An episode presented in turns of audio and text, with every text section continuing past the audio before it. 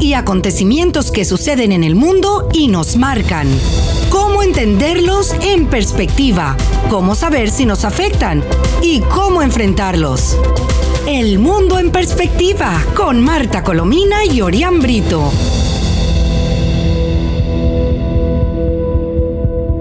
Les saludamos, estimados amigos, desde este espacio, El Mundo en Perspectiva, que se transmite diariamente a las 7 pm a través de Mundial 990M, Éxitos 107.1 FM y 98.7 FM. Les habla Marta Colomina y estoy acompañada del colega y amigo Orián Brito. También pueden escuchar nuestra conversación a la hora que les sea conveniente en el podcast entrando a la página web actualidadradio.com. Y como les recordamos cada día, eh, quienes no se encuentren en Miami o cualquier otro, en cualquier otro lugar que se encuentren, nos podrán sintonizar a cualquier hora. Sintonizas El Mundo en Perspectiva con Marta Colomina y Orián Brito. Saludamos a Orián. Hola Orián, mucha información como siempre. Sí, buenas eh, tardes. Mucha información, mucha preocupante y lamentable, ¿no? Lo que pasa en Venezuela con el coronavirus. Mira, empezamos, empezamos por ahí, si, si no te importa. Fíjate, el hecho de que el, el régimen señale y reconozca durante dos días consecutivos, ayer y hoy, 1.206 nuevos casos y otras 12 muertes para rozar un total de 1.600 es algo muy significativo. Pero si no supiéramos, como si en efecto sabemos, que el gobierno miente, ¿verdad? Miente porque está hablando de 12 y hasta 11 muertes. Ayer eran 11 y hoy son 12 muertes. Pero resulta que la, prensa muy perseguida en Venezuela señalaba ayer, eh, a través del Pitazo, un, periódico digital eh, muy informado, que el, promedio de cadáveres que son cremados eh, a causa del COVID en, el cementerio del Este sobrepasa los 35, 37 cada día. O sea que por lo menos cada día moriría ese número. Pero el muy informado también diputado Virgilio Ferrer estaba señalando hoy que la, que la cifra de muertes sobrepasa las 200 personas cada día, porque no solamente son las que se creman en el, en el cementerio del Este, son también en otros cementerios se creman en menor escala pero también son los que se entierran, los, los, los, que, los, que, los que van al cementerio y los entierran de, manera, de manera tradicional, aun cuando la verdad es que hay, que hay presiones para que los, los cremen, de ser posible, ¿no? por el tema del contagio. Em, eh, quisiera que tú añadieras algo. Sí, fíjese que en el caso de los cementerios, eh, de los otros eh, cementerios como el, de, el del Valle, otros que están cerca de la Gran Caracas, están colapsados. No y se en dan otras partes de Venezuela, porque estamos hablando solamente de Caracas, pero resulta que en otras partes de Venezuela también hay cementerios. exactamente, pero, pero lo que está en el área alrededor del área metropolitana de Caracas, tomando en cuenta que es donde se registra más información, que lo que ocurre en, el interior del país, que no, no deja de ser dramático, eh, están colapsadas. Y ayer justo dos enfermeras, eh, yo tuve la posibilidad de ver la entrevista porque la, trabajé eh, del Hospital Clínico Universitario, uno de los principales de Caracas, decían que eso es para casos y casos y casos, la cito textualmente, y, que, y que además los muertos, eh, decían, la cito textualmente otra vez, decían, no, esto es muertos y muertos y muertos y muertos y muertos. Una situación bastante, y no hay oxígeno, no hay los insumos que no, lo hemos no, el, desastre, el desastre para la distribución del oxígeno, hoy el régimen inventó otra historia, pero como, como improvisan siempre, porque no hacen un plan para nada. a estas alturas de, de, de, la, de, la, muerte masiva de, y de, la enfermedad, la extensión masiva de, la pandemia, eh, Maduro todavía no ha oído la palabra de los científicos, la palabra de los médicos que todos los días le están rogando, por favor, que establezca, que ellos están a la orden para aconsejarle, a modo de que haga un plan de vacunación y un plan de salud. No hay manera, no hay manera. Él todos los días inventa y dice, y dice cualquier pachotada, cualquier estupidez eh, que, eh, que, ya los venezolanos no, no, no, no creen, si alguna vez creyeron. ¿no? Fíjese que entre, entre Caracas y, le doy este dato, entre Caracas y Miranda eh, se reportan en las últimas horas casi 700 pacientes en el Hospital Clínico Universitario, ya de las, de las 800 camas, solo 80 sirven para atender a pacientes, ya no hay camas No hay cama. No hay cama. y el régimen de Maduro lo que, lo que cuadra es fiscalizar la venta de oxígeno. Pero usted y yo sabemos que cuando se, se hacen estas prácticas se traducen en escasez. Porque es un desorden, además, perdona, en una cosa criminalmente selectiva, porque hay oxígeno para ellos, pero no hay, oxígeno para, para, la gente común. Ellos están todos vacunados ya, todos los chavistas, eh, eh, no me atrevo a decir prominentes, porque prominentes no son, eh, pero todos los chavistas están, están vacunados y el pueblo, ni los médicos ni las enfermeras que están muriendo lamentablemente todos los días en un número muy superior al que reconoce también el régimen. ¿no? Pero fíjate, quisiera que resaltásemos, antes de pasar al informe importante que tenemos eh, sobre lo que ha ocurrido en, el estado Apure y la versión que da el gobierno interino, muy informado, por cierto, con un documento que, ustedes tienen que conocer, eh, que quisiéramos resaltar el hecho de que eh, en Venezuela, eh, por, Maduro, se está convirtiendo en un paraíso para aquellos países que quieren eh, probar sus vacunas sin correr riesgo. Es decir, es, es, un, paraíso de, y los venezolanos están en el papel, en el triste papel de conejillos de, de conejillos de indias. Resulta que ahora, ahora, la, tú habías oído hablar de la vacuna rusa Epivac Corona. No. La primera vez que la oigo. Bueno, primera vez y mira que lo digo todo. Entonces, Epivac Corona, ¿verdad?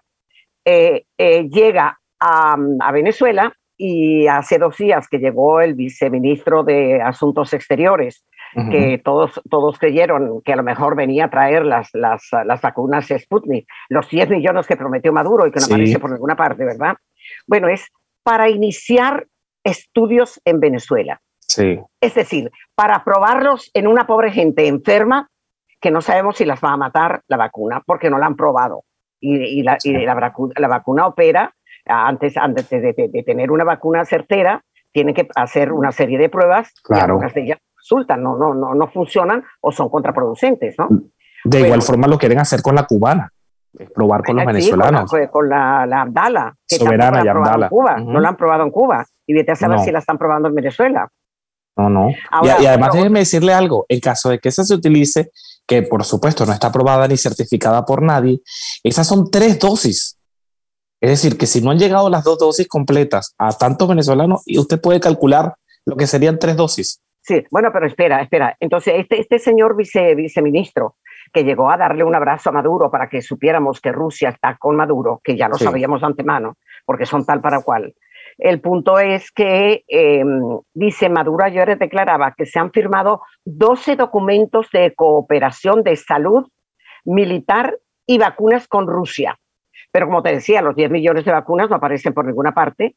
Y este señor señaló que en el, en el plazo de un mes más o menos llegarían 30 mil dosis de vacuna Sputnik. ¿Qué son 30 mil dosis para 25 millones de personas?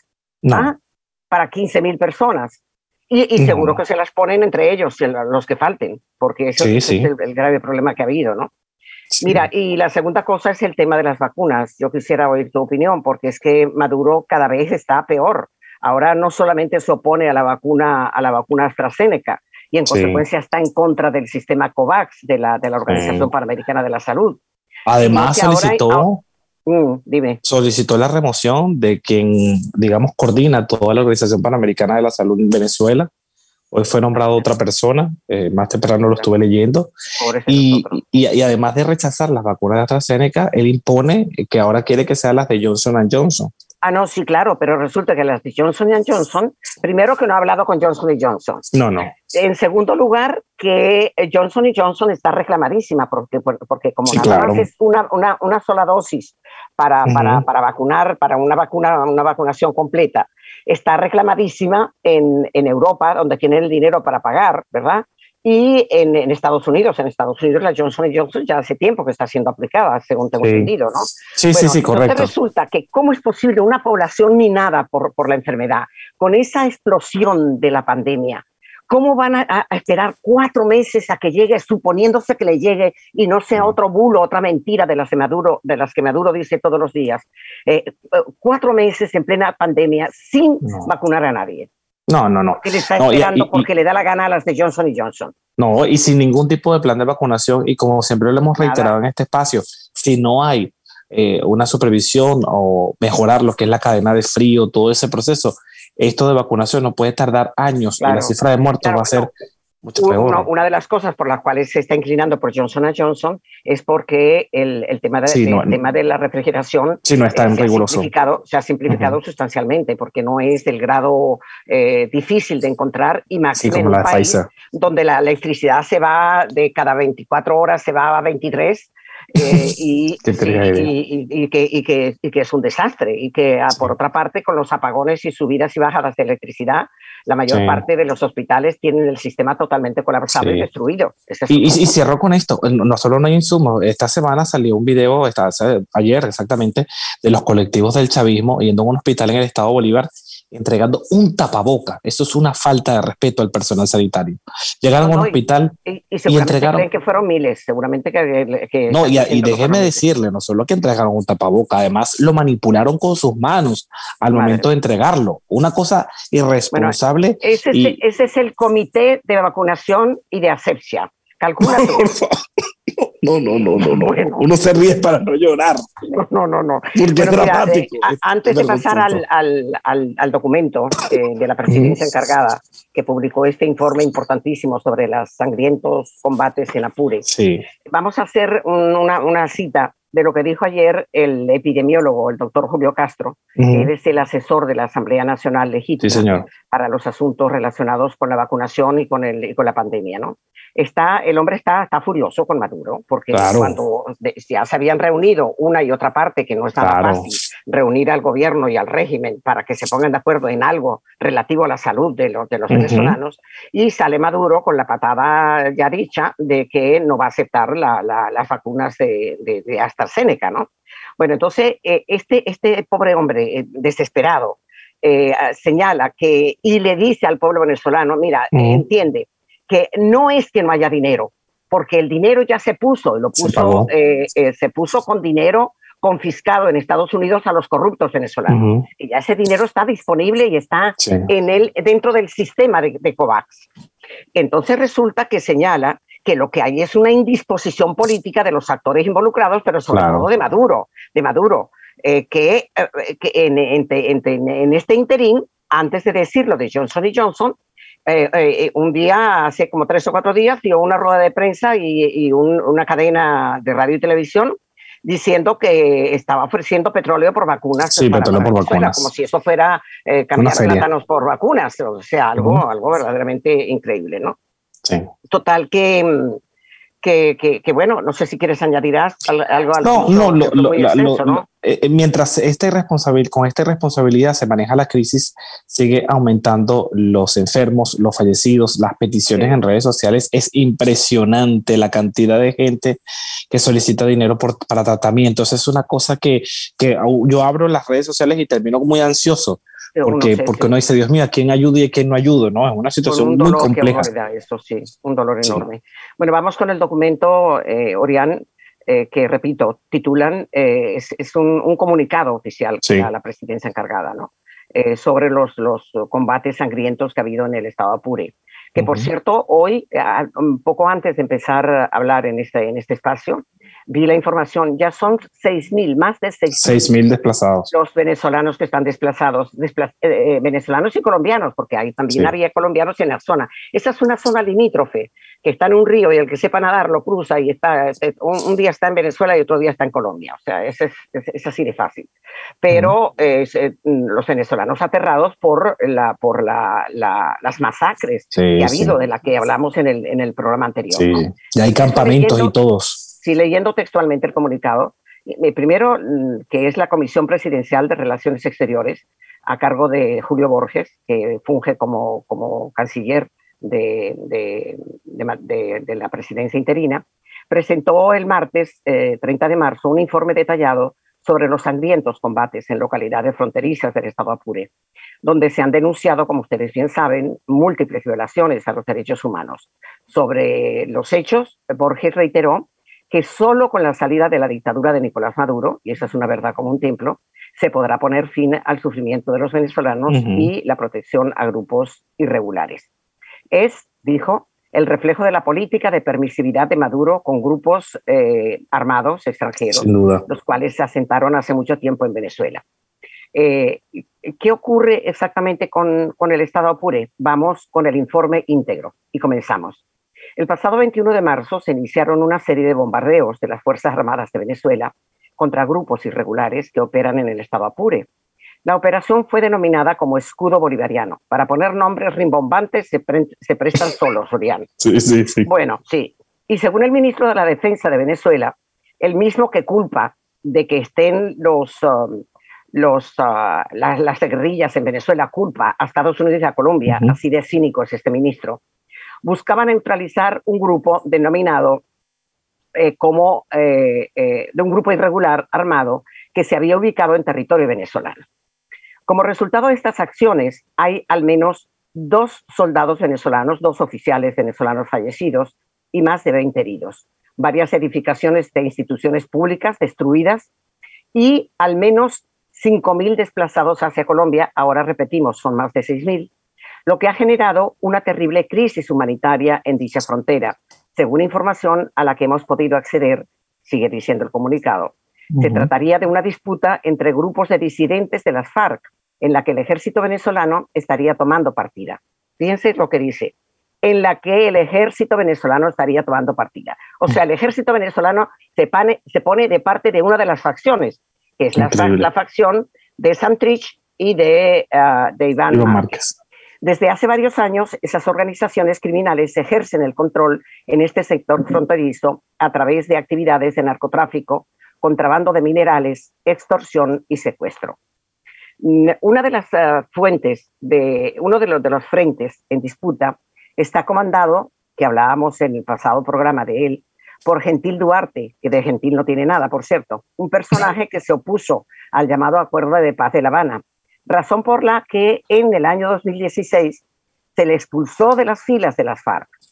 Para la inteligencia de Colombia, este individuo es responsable de múltiples asesinatos de líderes sociales y bajo su mando tendría al menos 1.400 hombres en armas. 1.400. Gentil Duarte tiene cuatro órdenes de, de captura por delitos como homicidio, rebelión, narcotráfico, concierto para delinquir, y desplazamiento. Debido al acuerdo de paz y a la acción del ejército de Colombia, Duarte ha movido parte de sus operaciones a territorio venezolano, donde gracias al régimen de Maduro ha conseguido protección para sus actividades criminales. Sin embargo, este no es el único frente de las FARC en Venezuela. En 2019, dos de los líderes más importantes de las FARC, Iván Márquez y Jesús Santrich, anunciaron su retorno a las armas en un video que, según el gobierno de Colombia, fue grabado desde Venezuela. Se veía que era Venezuela. A partir de ese momento, estos delincuentes se asentaron en el país sudamericano y se estarían moviendo entre los estados Apure y Amazonas.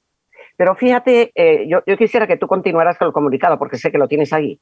Eh, eh, porque fíjate que no se han metido con el ELN, que tiene de, lo, de, lo, de todos los estados de Venezuela, tiene aproximadamente el 70%. Así es. Son los que guardan las minas de, de, de, coltán, eh, las minas de oro, es del, del, del ¿cómo lo llamamos al...? al de Nicolásito.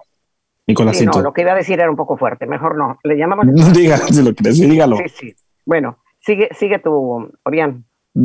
Ah, bueno, dice este comunicado, sin embargo, no es el único frente de la FARC en Venezuela. En el 2019 eh, dos de los líderes más importantes, Iván Márquez y Susan bueno, ya hablamos del video que fue hecho en Colombia, dice, de hecho, según un informe del gobierno de Colombia al que tuvo acceso al medio semana, el propio Márquez viviría en el municipio de Lorza, en el estado Apure, bajo un esquema de protección que cuenta con el aval de Miraflores. La afinidad de este grupo con el dictador Maduro es absoluta, pues según un expediente que levantó la justicia estadounidense, Maduro es socio de Márquez y Santrich lo que, lo, con quienes mantiene una alianza criminal que busca inundar de droga los Estados Unidos. Pero eso no es todo. El propio Nicolás Maduro, en una locución publicada el 29 de julio de 2019, aseguró que Márquez y Santrich eran bienvenidos a Venezuela. Iván Márquez y Jesús Santrich son bienvenidos a Venezuela y al Foro de Sao Paulo.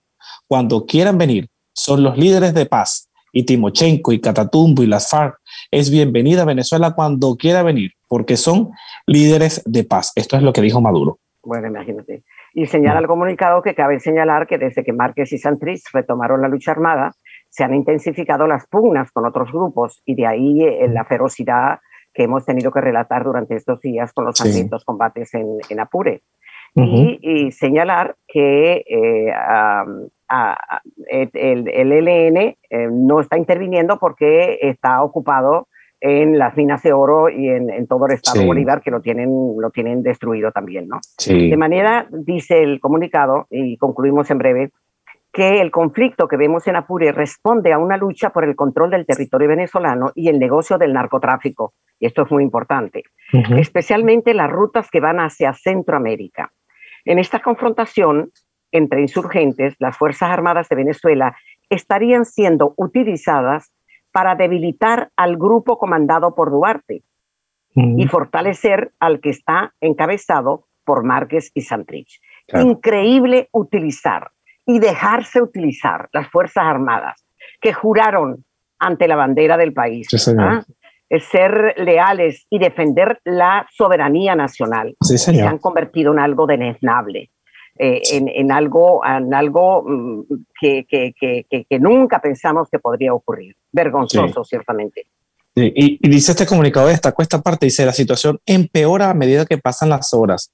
Mientras no existan garantías de seguridad del lado venezolano, que no lo va a existir, los desplazados no volverán a sus hogares. Hogares, hay que destacar aquí, muchos de ellos han sido saqueados, robados, destruidos. En tal sentido, se trata del el, agravamiento perdón, de la crisis migratoria venezolana, que ya ha dejado más de 5 millones de exiliados. Ahora, fíjate que el comunicado contempla también la, presencia de las sanguinarias FAES, que son sorprendentes, no, sorprendentemente no, porque ya sabemos que son criminales de oficio, que, son, que son además de los más feroces. Eh, denunciados por la señora Bachelet y, están en el, como, como cuerpo central del documento y de, la denuncia, de las denuncias que están en la, en la Corte Penal Internacional. Dice, la operación armada que se está dando, el régimen de Maduro ha desplegado a las Fuerzas de Acciones Especiales de la Policía Nacional Bolivariana, un cuerpo élite acusado por la alta comisionada de Naciones Unidas y la misión de, de determinación de hechos del Consejo de Derechos Humanos, también de la ONU, de cometer ejecuciones extraoficiales. Nabil Vargas, una investigadora que ha estado siguiendo de cerca el conflicto entre las FARC y la, la, Fuerza Armada, sentenció lo siguiente, textual.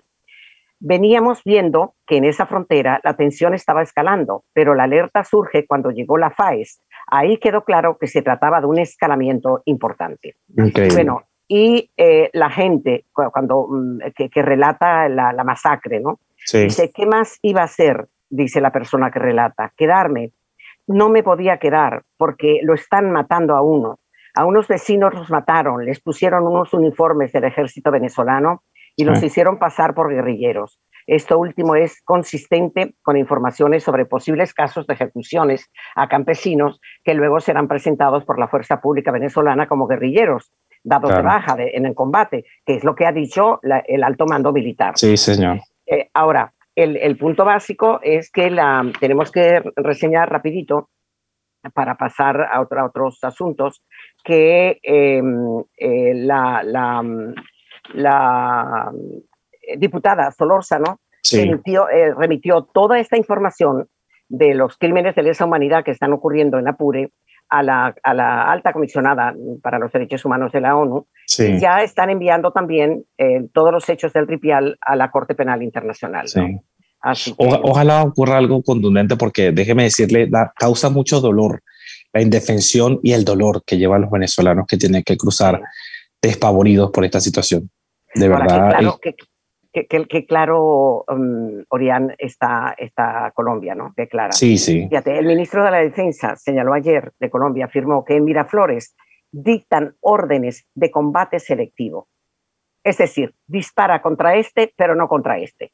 O sea, dispara contra el que está en contra de Santrich y Márquez pero los criminales guerrilleros Márquez y Santrich, buscados por la justicia internacional, esos como son amigos de Maduro, están protegidos en, en, Colombia. Y para eso, contra eso sí no disparan, algo verdaderamente terrible, ¿no? Doloroso. Y es un tema que seguro va a seguir generando información porque mientras sigue esta pugna por el control del territorio, el narcotráfico, entre otros, eh, y, lo más terrible aún es que estos territorios ya conquistan, es como el coque, conquistan un territorio y me quieren conquistar otro y otro y otro.